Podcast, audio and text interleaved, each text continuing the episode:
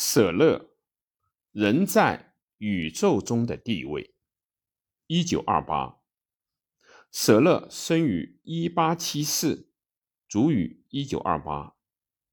舍勒是在胡塞尔的影响下走上他的哲学思想历程的，其独创性和丰富多彩的思辨才能的发展，根据现象学的方法，在精神科学。伦理学、心理学、宗教哲学、知识社会学等各方面均留下了优秀的业绩，在现代的哲学思想界占据着极为独特的地位。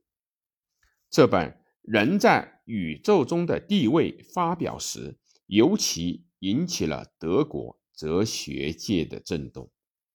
从哲学角度。对本书议论沸腾。本书以其巨大的影响力，加速了人类论的发展。舍勒以崭新而深厚的对人类的认识为基础，在哲学领域开拓了哲学人类学。从那时到现在，哲学人类学以舍勒为创始人。人们一直不断的加深对他的研究。本书议论的核心是独特的人类本质学，把人的存在定位于宇宙的阶段性组织和次序之中来进行考察，而且追根究底的探讨人的本质属性。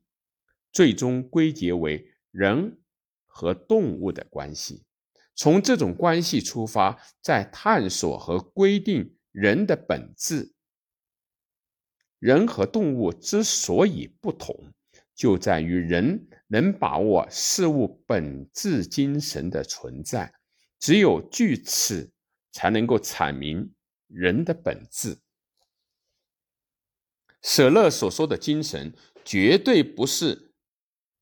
能以人自由处理的人的一个特性，而是存在者本身的一个属性。